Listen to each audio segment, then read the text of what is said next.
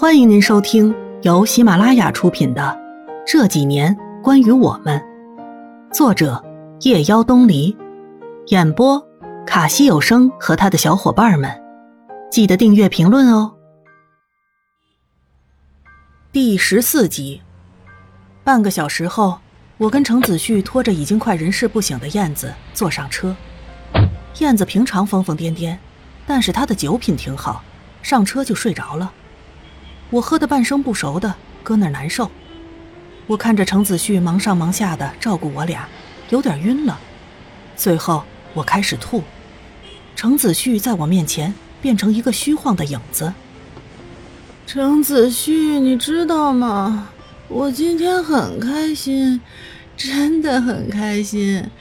我的小说就要被拍成电影了，你知道吗？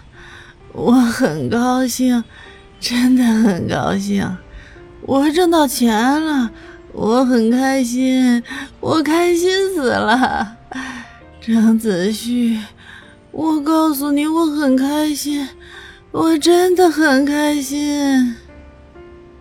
我糊里糊涂的，不断重复着说话。我听见程子旭说：“菲儿，如果你真的很开心，我也会很开心的。”你那么倔强，那么执着，早晚会成功的。我永远都是你的读者，我会一直在你身边。我一直在说话，说了很多很多话，说了我，说了燕子，说了我们曾经有一个好长好长的故事，说了我们那个美好的梦想，说的喉咙干哑，说的最后我都困了。第二天醒来后，天已经亮了。头疼的厉害，喉咙也很灼热，眼角瞥见一团黑色的影子，吓了一跳。程子旭坐在我旁边，趴着睡熟了。我看着这个男人，长长的睫毛微曲着，浓密的眉，单薄的唇，冷峻的容颜，像个小孩子一样，带着一点稚气，眉心微皱着。我看的有点入神了。如果不是和那顾文阳那几年，如果不是先入为主了，如果不是那些深入骨髓的东西伤得我够深，眼前的这个男人足够的优秀，我们是可以很坦诚的走在一起的吧？只是现在，他来的不是时候。一朝被蛇咬，十年怕井绳，我的心里还有一个缺口，还装不下那么多。可是不知道为什么，醒来第一眼看到程子旭在旁边，竟然也不觉得有什么不妥。这种感觉很奇怪。你看够了吗？我被这突如其来的声音给吓了一跳，心虚的乱跳。你什么时候醒的？我像个被逮到的偷吃糖果的孩子，努力镇定自己的声音，看起来不那么虚。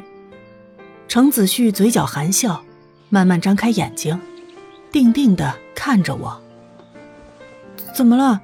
我没洗脸刷牙、蓬头垢面的样子很丑？昨天晚上我没失态吧？程子旭摇摇头说：“昨天晚上的事我都不想再提了。”我想，完了。不是吧？我真的有那么让你无语吗？还好吧，我的记忆里好像也没那么混杂吧。想知道你都说了些什么吗？我看着他，等着他往下说。呵呵，那是我一个人的秘密，就不告诉你。我当场就气晕了。程子旭，你什么时候变得那么无赖呀？呃，不过谢谢你，我很高兴在你需要我的时候打电话给我。我去买早餐。然后程子旭下楼，我简单洗漱了一下。去另一个房间看燕子，燕子还没有醒，蜷缩着一团。书上说，这样子睡姿的人是极度的缺乏安全感的表现。我用手指轻轻抚平燕子眉心的皱痕，燕子很少表现得如此脆弱，看来陆航是真的走进他心底了，燕子是真的伤心了。都说酒不醉人人自醉，不知道这一次。要走出这道阴影，要多久的时间。啊，好饿，有没有吃的？你醒啦？没办法，你在我脸上划来划去的，弄得我直痒痒，被你给吵醒了。燕子，你没事吧？我好的很，就是感觉好饿。有没有东西吃啊？程子旭下楼买早餐了，等下就有的吃了。嗯，那我再睡会儿，然后转头再次睡过去。我轻轻走出来，带上门，手机屏幕上出现陌生的号码，接通后，陆航的声音传过来，他在我们楼下。然后我穿好衣服下楼。你好，你好。我们都变得很客气。陆航的声音听起来很疲惫，面色也不太好，但是人看起来还是那么气度不凡。他怎么样了？我是说燕子。这句话应该我问你才是。陆晗看着我，顿了顿说：“廖菲儿，我不会跟你解释什么。我们大家都是成年人。”有的时候，事情不如我们表面上看的那么简单。我只是来看看他，有什么需要可以找我。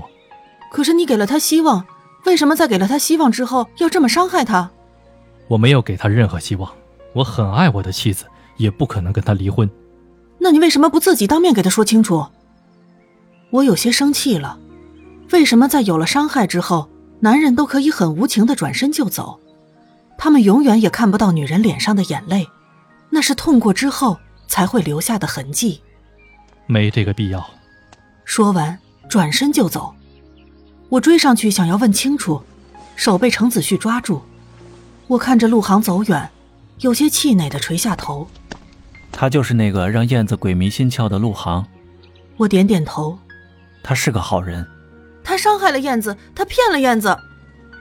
我的情绪有些激动。菲儿，你冷静点儿。其实你很明白，如果他真的有心愚弄燕子，怎么会摊出他的底牌呢？他完全可以假装什么都不知道，让事态顺其自然的发展下去。他这么做也是为了把伤害降到最低点。只不过事情发生在燕子身上，你难免会同仇敌忾，没办法想到其他的。可是燕子现在不吵也不闹的，那么安静，我真的很担心。你跟燕子倒挺有意思，一个外强内弱，一个外弱内强。我倒是觉得这没准是好事儿，燕子可以一觉睡醒后发现更广阔的天空。长痛不如短痛，事情还没到不可收拾的地步。我点点头，但愿吧，希望大家都好好的。本集播讲完毕，感谢您的收听。